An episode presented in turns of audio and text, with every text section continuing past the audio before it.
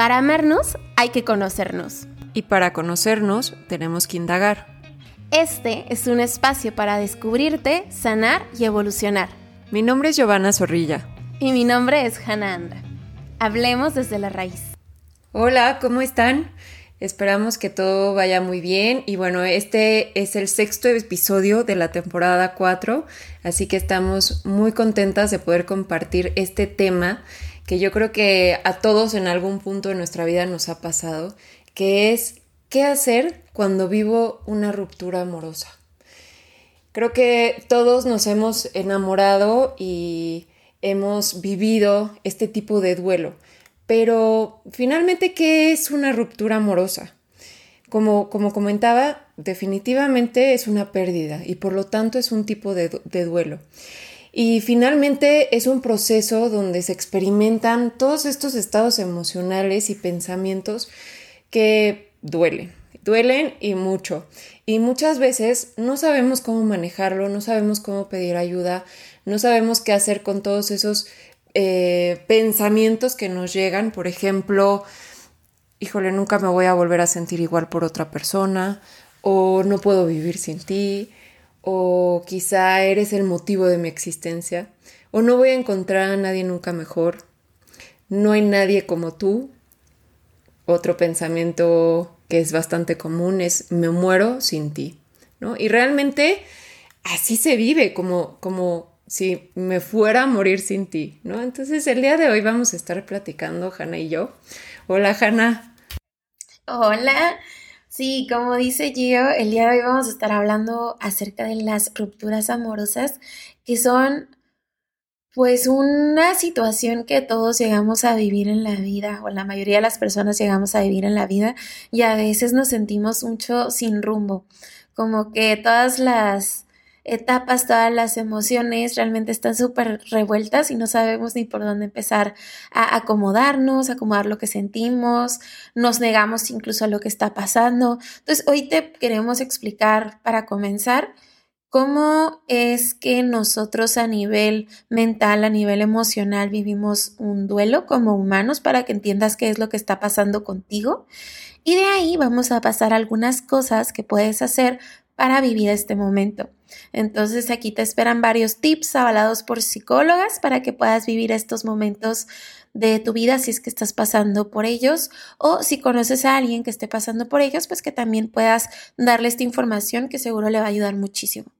Sí, como comentábamos, pues es un, es un tipo de duelo, finalmente es una pérdida, ¿no? Eh, la persona de quien creíamos que íbamos a compartir más tiempo o quizá incluso el resto de nuestra vida, pues a veces no funcionan las cosas y pues eh, hay una ruptura y esta ruptura hace que tengamos todos estos pensamientos y todas estas emociones que por instinto tenemos esta tendencia a evitar, Normalmente en, en la vida pues sí vendrán situaciones muy lindas, muy bonitas, como, como fue la fase del enamoramiento de inicio, pero también parte de la vida es esta parte del dolor. Y como comentaba anteriormente, pues no nos gusta sentir dolor, tendemos a evitarlo a toda costa, ¿no? Entonces, hay personas que, por ejemplo, se llegan a saturar de actividades, ¿no? Se saturan la agenda ya sea de trabajo, de actividades y siempre están ocupadas. Hay otras personas que igual pueden tender a hacer este abuso de sustancias, ¿no? Ya sea de alcohol, o de drogas. Hay personas que también dicen, no, yo soy muy fuerte y yo puedo con esta ruptura y no me pasa nada. Sobre todo si escucharon los capítulos anteriores, por ejemplo, personas que tengan un tipo de apego evitativo, este, este tipo de, de personas pues tienden a evitar conectar con, con esas emociones. Entonces, eh, yo soy muy fuerte y no pasa nada y continúa con mi vida y todo está bien, ¿no? Eh, eh, es, otra forma también de, de evitar ese dolor. algunas otras formas de evitar es, por ejemplo, estar viendo las redes sociales de, de esa persona, ¿no? Constantemente estar pues atentos si, si dio like, si comentó, si está conectado, si no. Entonces, este, este tipo de conductas, pues aparentemente de momento me hace sentir bien, pero a largo plazo me hace sentir peor. Otra de, las conductas evitativas, por ejemplo, es aislarse. Ya, no quiero saber nada nunca más de los hombres, ¿no? Por ejemplo. Y, y, no me inviten ni me quieran presentar a nadie porque yo ya no me quiero volver a enamorar y yo estoy bien sola y, y así soy feliz, ¿no? O quizá buscar culpables, no hacerse responsable de la parte que, que, te, que te corresponde. Es que por culpa de tal persona rompí con mi novio, ¿no? Entonces, este, este tipo de conductas siempre nos van a hacer sentir bien aparentemente en el momento presente, pero a largo plazo nos van a hacer sentir peor. Y entre más las hagamos, pues más difícil superar este proceso de duelo, más difícil sanar y eh, entre más evitemos este tipo de conductas, pues nos vamos a sentir mucho mejor.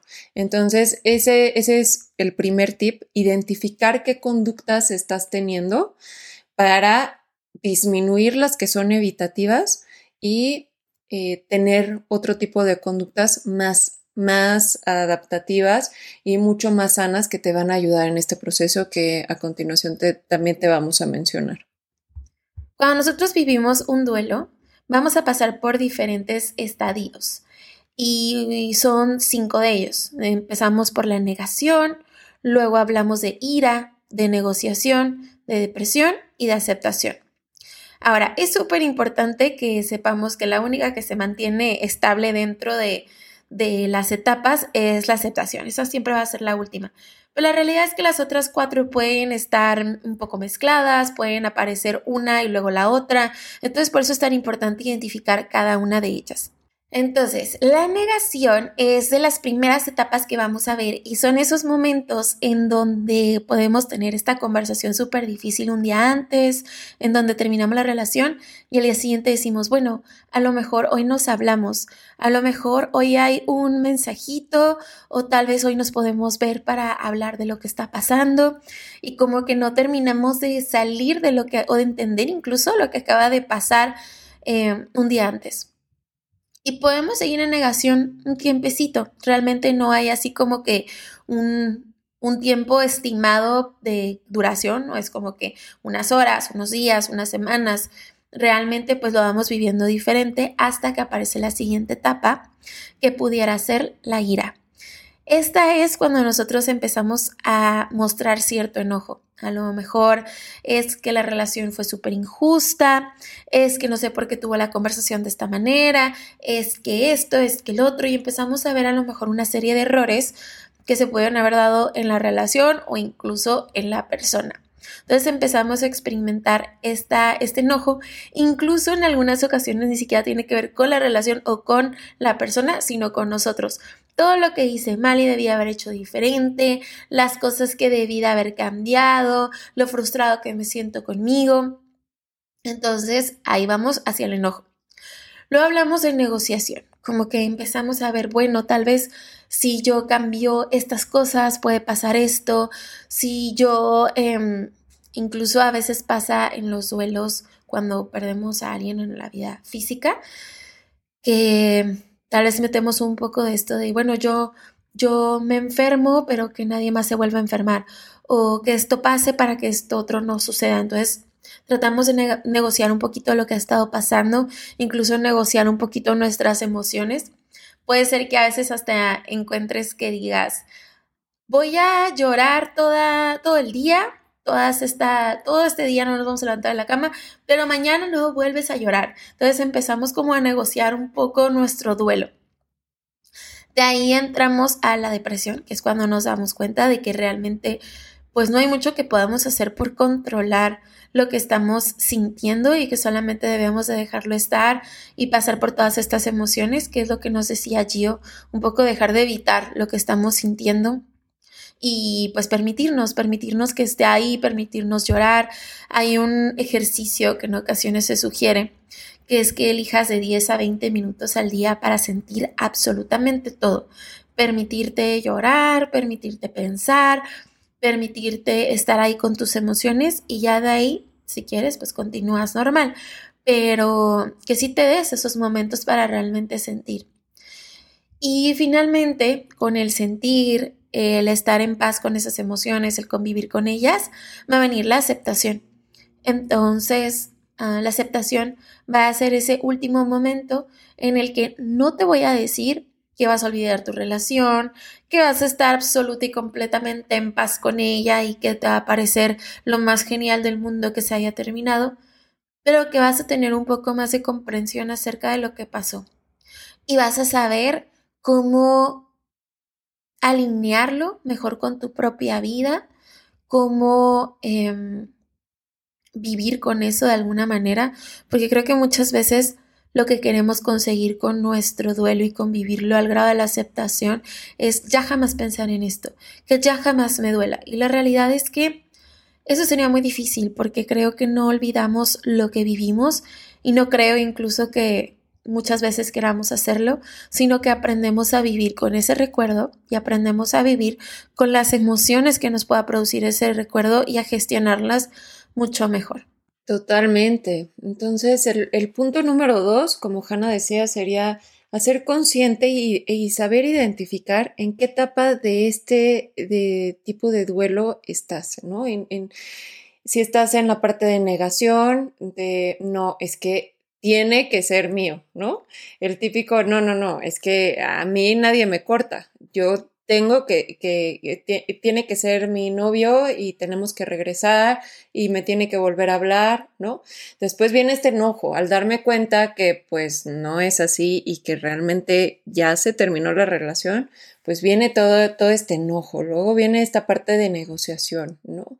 Eh, por ejemplo, aquí eh, puede llegar a pasar el, el hubiera también, el si yo hubiera hecho las cosas distintas o quizá empiezo a negociar conmigo misma y solo lo veo una vez en redes sociales al día, ¿no? En lugar de 10 veces al día, solo una vez. O entre semana ya no vuelvo a ver sus redes para nada y el fin de semana sí. O sea, ahí ya empiezo a negociar con todo lo que, lo que estoy sintiendo y estoy viviendo.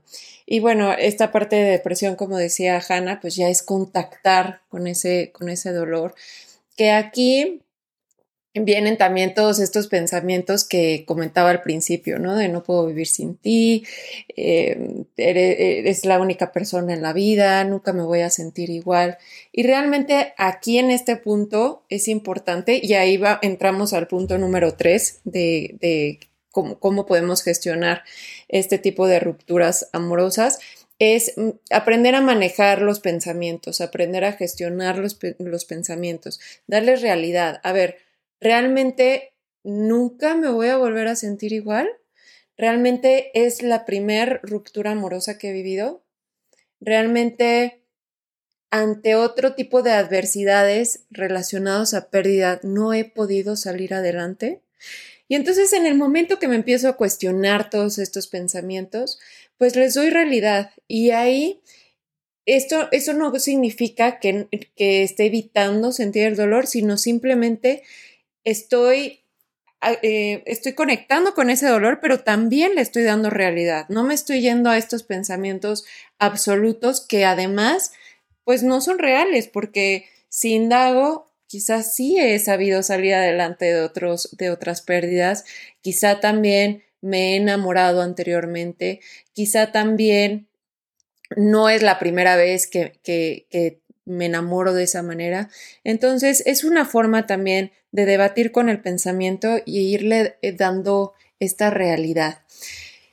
Y bueno, finalmente, después de esta fase de depresión, pues llega la aceptación, ¿no? Que como Hanna decía, no se trata de olvidar, porque muchas veces queremos que nuestro objetivo sea eso, pero sí es aprender a vivir con ese dolor y aprender a tener una nueva realidad, una, adaptarte a esa nueva realidad sin esa persona, ¿no? Y para esto, pues el, el punto número cuatro sería no evitar el dolor, justamente conectar con tu cuerpo, llorar, expresar tus sentimientos, Intenta tratar esta herida como si fuera una herida física. Por ejemplo, Si tú vas al trabajo y tienes tu brazo roto, muy probablemente no rindas de la misma manera en el trabajo, ¿verdad? Vas a necesitar más tiempo para hacer las cosas, vas a necesitar ser un poquito más paciente contigo. Las heridas emocionales son lo mismo, cuando estamos atravesando un duelo es lo mismo no vamos a poder funcionar de la misma manera en la que estás acostumbrado a funcionar. Entonces, por eso es tan importante que seas paciente, que sepas y estés muy consciente del momento que estás viviendo y de que va a ser complicado para ti realmente vivir eh, ese momento y mantener tu rutina de la misma manera en la que lo has hecho toda la vida, ¿no? Entonces, date ese tiempo para entender que en este momento, claro que sí, sigues trabajando o sigues teniendo tu rutina, haciendo tus actividades, pero ahora con esta situación alineada. Entonces, vamos a necesitar un poquito más de paciencia de tu parte y que puedas, pues, ser muy, muy compasivo en, en ese aspecto. Esa es una. Creo que otra cosa muy importante, y bueno, las los vamos a marear con esta con este tip, pero es que es lo, lo más importante de todo, es que puedas validar lo que sientes. Si tú necesitas algo en este momento a nivel emocional, si necesitas hablar con alguien de tu círculo, nuestro círculo social, familiar, las personas que tú sabes que te quieren van a ser muy importantes en este proceso. Este, entonces trata de tener buena relación con ellos, trata de pasar tiempo con el resto de las personas en, en tu familia o en tu círculo social.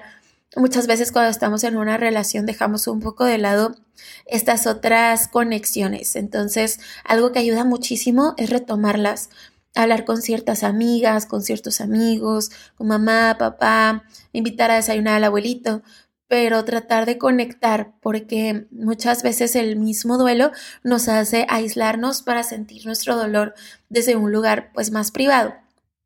Y tal vez no es lo que más necesites.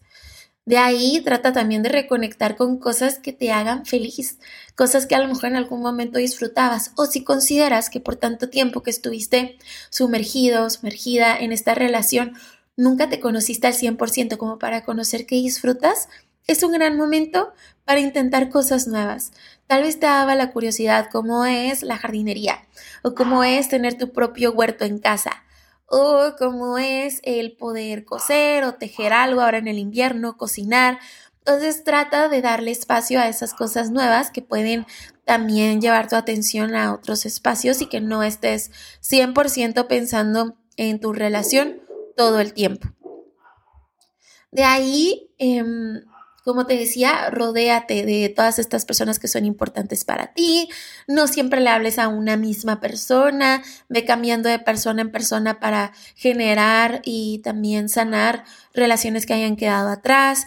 Si de por sí eh, de pronto sientes cómo es, es que cómo voy a volver, si a lo mejor me sumergí tanto en mi relación que pues le dije hablar a estos amigos o le dije hablar a estos otros o incluso estuve en una relación en donde tal vez me prohibía el el conectar con otras personas que no fuera él, tal vez es un excelente momento para pedir perdón a esa red que tal vez dejamos descuidada y comprometernos con esas personas a cuidarlas un poquito más.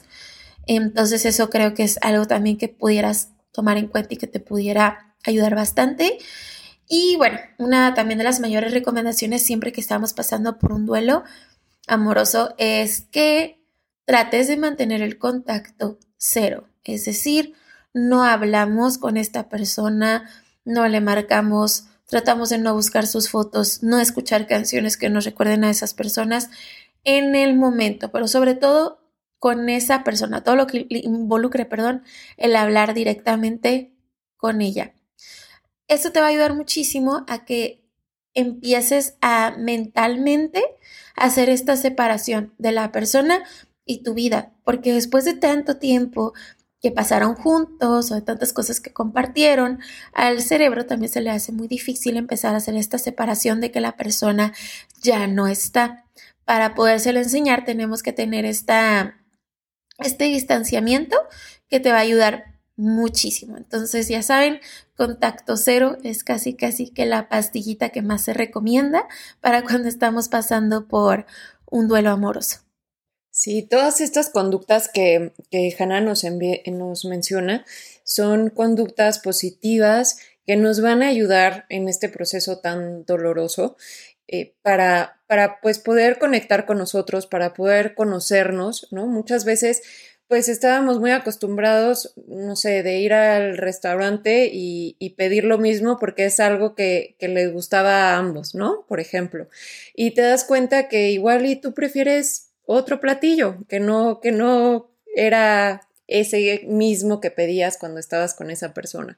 Entonces, esta parte de volver a conocer, el volver a conectar contigo, el volver a saber qué es lo que te gusta, es bien importante. Y también creo que es muy, muy importante aprender y analizar, pues, qué pasó en esa relación, qué, qué era lo que disfrutabas y qué era lo que no te gustaba de esa persona. Y también responsabilizarte de lo que te, de, lo que te corresponde, ¿no? Por ejemplo, eh, si eras una persona muy celosa o eras una persona como muy controladora con, tu pareja, pues sí eh, aprender de esa experiencia para poderlo trabajar y no repetir patrones, porque lo que pasa es que muchas veces cuando no hacemos esta pausa y no hacemos conciencia de qué es lo que pasó en la relación y por qué terminó, y también haciéndonos responsables de nuestra parte, porque una relación, acordémonos que es de dos, no solo es una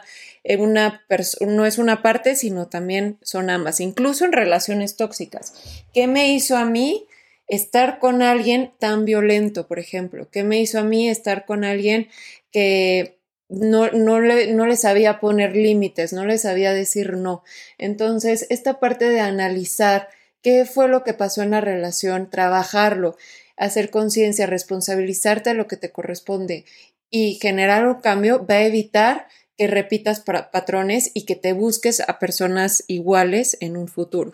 Así es. Entonces creo que también cuando te sientas un poquito más lista, un poquito más listo, puedes tomar esta actitud que menciona Gio de, ok, vamos a evaluar qué aprendizajes tengo de esta relación, qué me gustó, qué no me gustó, qué quisiera seguir encontrando en las personas con las que salga, qué cosas a lo mejor ya se volvieron como una banderita roja dentro de mí y pues ya no me encantaría que estuviera en la, en la siguiente persona que, con la que saliera.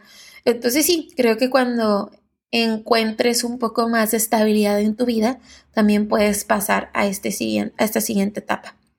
Y creo que también otra cosa muy importante em, en esta parte de cuándo voy a sanar, trata de no condicionarlo porque muchas veces tenemos este diálogo de, ¿sabes qué? Me voy a sentir mejor cuando X, Y, Z suceda. Es decir, cuando me pida perdón, cuando reconozca todo el mal que me hizo, cuando encuentre a alguien mejor.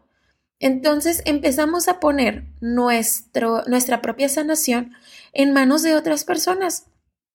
No sabemos si esa persona realmente va a ser capaz de reencontrarse contigo para pedirte perdón. Entonces, no es justo para ti, deja tú que no se pueda, creo que no es justo para ti que te quedes años y años o meses y meses esperando una disculpa para poder seguir adelante, cuando a final de cuentas, pues muchas veces, en este caso, si fue esa persona la que te lastimó, muchas veces la persona que nos lastimó no va a ser la persona que nos va a sanar. Eso tiene que venir de nosotros. Entonces, trata de tener mucho esta mentalidad de que no podemos poner nuestra sanación en manos de alguien más. Claro que sería hermoso, claro que nos merecemos la disculpa de la otra persona, claro que ojalá y, y tuviera esta conciencia para poderse acercar y responsabilizarse de sus actos. Pero si las personas no lo hacen, entonces creo que tampoco es justo para nosotros quedarnos esperando hasta que alguien más venga a liberarnos. Sí, y ahí yo creo que una de las palabras claves es el perdón, ¿no? El perdonarte a ti y el perdonar a la persona por lo que, por lo que sea que haya pasado, que te haya lastimado, ¿no? Porque lo que dice Hannah, pues es algo también bastante común en una ruptura amorosa. Esta idea eh, que muchas veces es idealizada de mm, seguramente en algún punto se va a acercar y me va a pedir perdón y me va a decir que pues debió haber hecho las cosas de una forma distinta, etcétera, pues es, es es darle el control a la otra persona de tu propio bienestar y creo que ya es suficiente con el dolor que estás tratando de manejar como para ponerlo en años y años, ¿no? esperando que la otra persona y teniendo esta expectativa muy poco sana en, en, que la otra persona actúe para tú poder sanar y para tú poder perdonar. Ahí hay una técnica que que te puede ayudar, que es poder escribir una carta de perdón hacia ti mismo y hacia la, otra persona. Eh, esta carta, pues es importante que la puedas hacer en un momento donde estés sin interrupciones, donde puedas conectar con esas emociones, escribir todo lo que sientes sin ningún tipo de limitación. Y posteriormente la puedes quemar, la puedes enterrar, la puedes eh, romper, como tener este cierre personal para tú poder perdonar en toda esta parte eh, que, mm, pues, que de alguna manera te responsabilices de lo que te corresponde en esa relación, evitando este papel de víctima y perdonando a la otra persona también por lo que te pudo haber hecho daño. Entonces, es, de esta manera también es, es poder tener un cierre y es un inicio para poder perdonar. Bueno, pues entonces estas son algunas de las técnicas, estrategias que tenemos para ustedes. Eh, pueden recurrir a ellas, irlas intentando, pueden hacer la carta primero, pueden intentar lo que acabamos de hablar primero, ustedes vayan midiendo qué es lo que más necesitan en este proceso. Y bueno, pues esperamos que les haya ayudado mucho que lo puedan poner en práctica. En nuestras páginas pueden también encontrar muchas técnicas para esta parte de validar y gestionar sus emociones. Entonces, no olviden darse una vuelta ahí por Be Mindful, por My Healthy Mind Project. Ahí les esperamos y esperamos que también todo esto les pueda ser de mucha ayuda. Muchas gracias por escucharnos. Muchas gracias y acuérdense que todos sus comentarios los tomamos muy en cuenta. Eh, díganos qué, les está gustando, qué temas les gustaría que profundizáramos. Y bueno, pues nada, muchísimas gracias por escucharnos y nos vemos el próximo episodio. Adiós. Si quieres saber más acerca de salud mental, búscanos. Hannah Anda en arroba My Healthy en Instagram y Facebook y Giovanna Zorrilla en arroba Be en Instagram y Facebook o bien mándanos un mail a desde la